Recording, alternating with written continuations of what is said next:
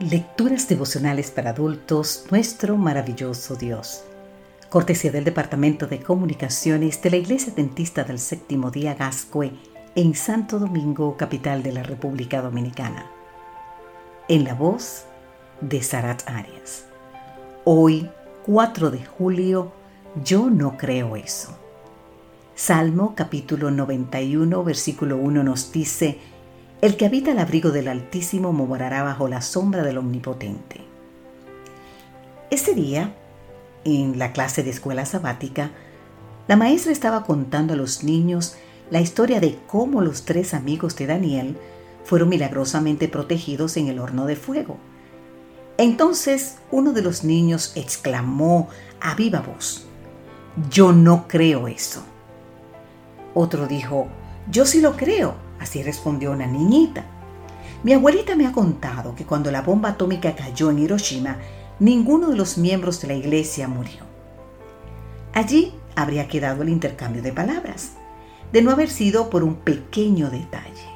¿Y sabe cuál era? La maestra tampoco creía el relato de la salvación milagrosa de los tres jóvenes hebreos. Peor aún, tampoco creía lo que la niña había dicho acerca de la bomba atómica. El caso es que la maestra Asako Furunaka no era dentista del séptimo día, era la reportera de un periódico que había llegado de visita a la iglesia cuando estaba pasando por un momento difícil en su vida. Con el tiempo, ella se ganó la confianza de los miembros de la iglesia y debido a su preparación, le pidieron que enseñara la clase de niños. Pero ahora las palabras de la niña habían dejado pensando a la maestra. ¿Será verdad que ningún adventista murió cuando cayó la bomba sobre Hiroshima? Así ella se preguntaba. Pero la única manera de saberlo era investigando. Visitó a los sobrevivientes adventistas y se aseguró de tener todos los datos relevantes a mano entre ellos en qué lugar de la ciudad vivía cada uno cuando se produjo el bombardeo.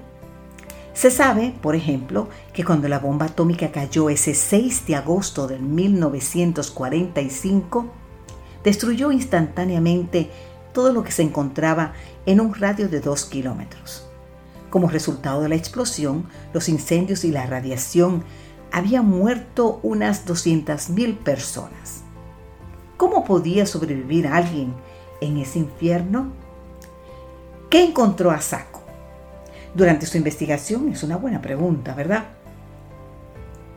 Después de visitar a los ancianos adventistas que todavía vivían, pudo ver que la niña tenía razón. Ninguno había muerto durante la masacre.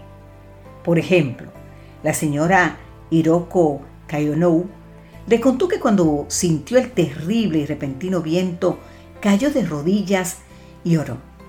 Aunque todos los vidrios de su casa explotaron, ella salió sin un solo rasguño. Impactada por los testimonios que escuchó, la maestra Asako entregó su vida a Jesús. Fue bautizada y llegó a ser una obrera bíblica. Puedes encontrar más en el escrito titulado Una maldición transformada en bendición en la revista Adventist World de agosto del 2011, exactamente en la página 18. El Dios que había salvado a los tres jóvenes del horno de fuego y a los adventistas de Hiroshima, también había hecho un milagro en el corazón de la maestra Sako.